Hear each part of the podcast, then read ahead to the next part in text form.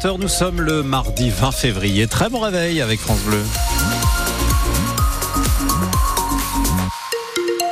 Un réveil un peu humide, hein, avec peut-être euh, localement un peu de brouillard. Il fait entre 5 et 7 degrés ce matin sur la Champagne-Ardenne.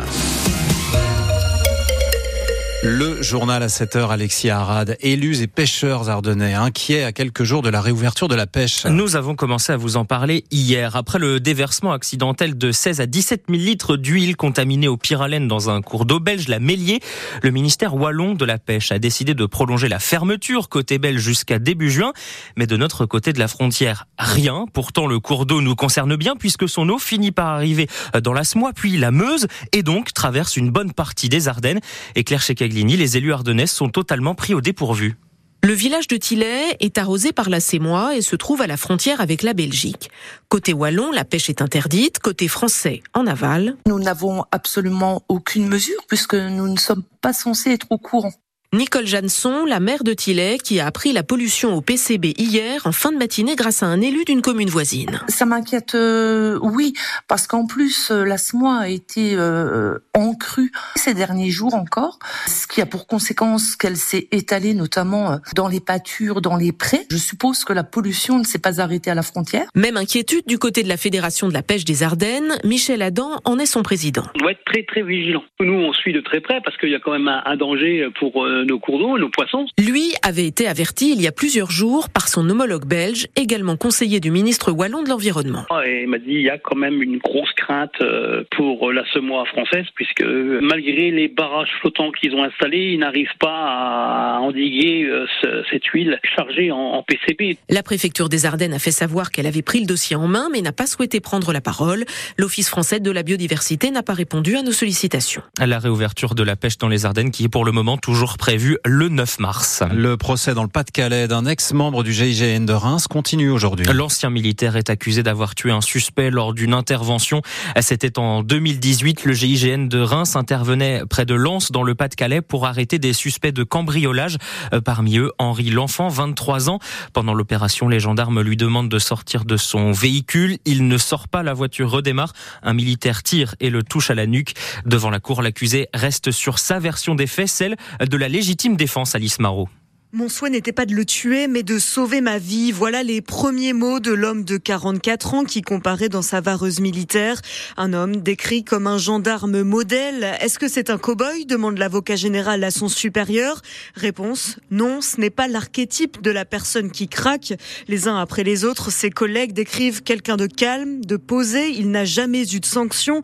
S'il a utilisé son arme, c'est qu'il s'est senti crevé, disent-ils. Quand, malgré les sommations, la voiture a redémarré et que le gendarme a été traîné sur plusieurs mètres, le haut du corps encore à l'intérieur, côté passager, les jambes dehors. Mais peu importe ce qu'il a pensé, répond la famille de la victime, il ne faut pas oublier qu'en face, il y avait un être humain, un jeune de 23 ans non armé. Il n'était pas dangereux, insiste son grand frère. C'est pour que le gendarme voit son visage, qu'il le regarde dans les yeux, que les proches d'Henri L'Enfant ont installé une grande photo du jeune homme souriant à l'entrée du tribunal. Place aujourd'hui aux analyses des experts balistiques et légistes. Le verdict doit tomber jeudi. Le gendarme en cours 20 ans de réclusion criminelle. Vous avez forcément déjà entendu euh, parler du compte professionnel formation qui vous permet euh, de suivre des formations tout au long de votre carrière professionnelle. Eh bien, il va désormais falloir mettre la main à la poche pour pouvoir en suivre des formations. Une des conséquences des économies que veut faire l'État, le ministère de l'économie souhaite que les salariés payent désormais 10% du prix de la formation qu'ils vont suivre. La ministre du Travail, Catherine Vautrin, a indiqué qu'elle souhaite euh, discuter des modalités dans les prochaines semaines avec les partenaires sociaux. Inquiétude chez les syndicats et salariés du groupe Forvia. Euh, l'équipementier automobile euh, ex-Forestia prévoit un très vaste plan de suppression de postes. 10 000 salariés sur la sellette d'ici 2028. Le groupe français détient notamment le centre de production à Mouzon, dans les Ardennes. Pas d'indication pour l'instant sur les sites qui seraient concernés par ces suppressions de postes. Merci de vous réveiller avec France Bleu. Il est 7h05. Le compte à rebours avant l'ouverture du salon de l'agriculture euh, samedi porte de Versailles à Paris est lancée. Et au sommet de l'État, on craint que cette édition se déroule mal dans un contexte de grande colère des agriculteurs. Pour tenter d'apaiser la situation, plusieurs rendez-vous sont programmés dans les prochaines heures avec euh, une réunion avec les représentants des agriculteurs, des industriels et de la grande distribution ce matin au ministère de l'Agriculture. Un rendez-vous entre Emmanuel Macron et la FNSEA et les jeunes agriculteurs là cet après-midi. Il y aura même une conférence de presse de Gabriel Attal, le Premier ministre. Ça, c'est demain. Mais alors, Cyril Ardo, quelles sont les attentes concrètes des exploitants? Les syndicats attendent du concret. Les tracteurs sont rentrés, les choses ne sont pas réglées, a lancé la semaine dernière le patron de la FNSEA, Arnaud Rousseau.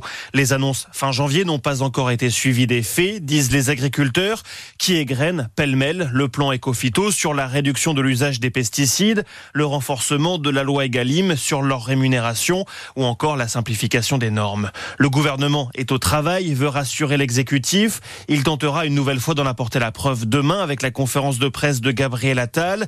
Des annonces autour d'une future loi agricole sont attendues, même si le gouvernement rappelle qu'il y a déjà eu du très concret.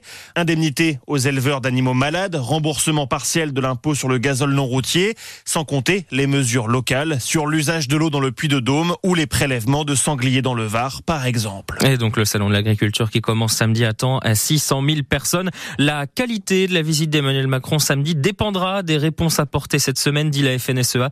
Et dans ce contexte, les organisateurs du salon redoutent l'irruption de manifestants, la sécurité qui sera portée, je cite, au maximum.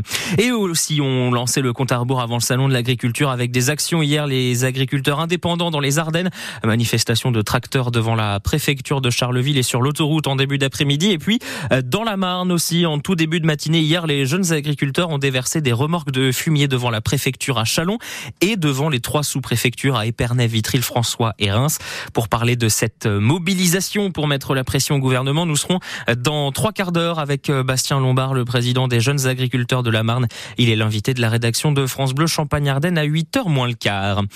Et rencontrer un champion olympique champion du monde et champion d'Europe, meilleur joueur mondial de son sport. C'est pas tous les jours qu'on a cette occasion-là, mais c'est bien ce matin pour les élèves de l'école Adriatique de Reims, grâce au Reims Europe Hand, qui va les initier au handball en présence de Daniel Narcisse, une légende du handball français. Et ça a lieu ce matin à l'Arena de Reims. Plutôt sympa comme initiation euh, au handball.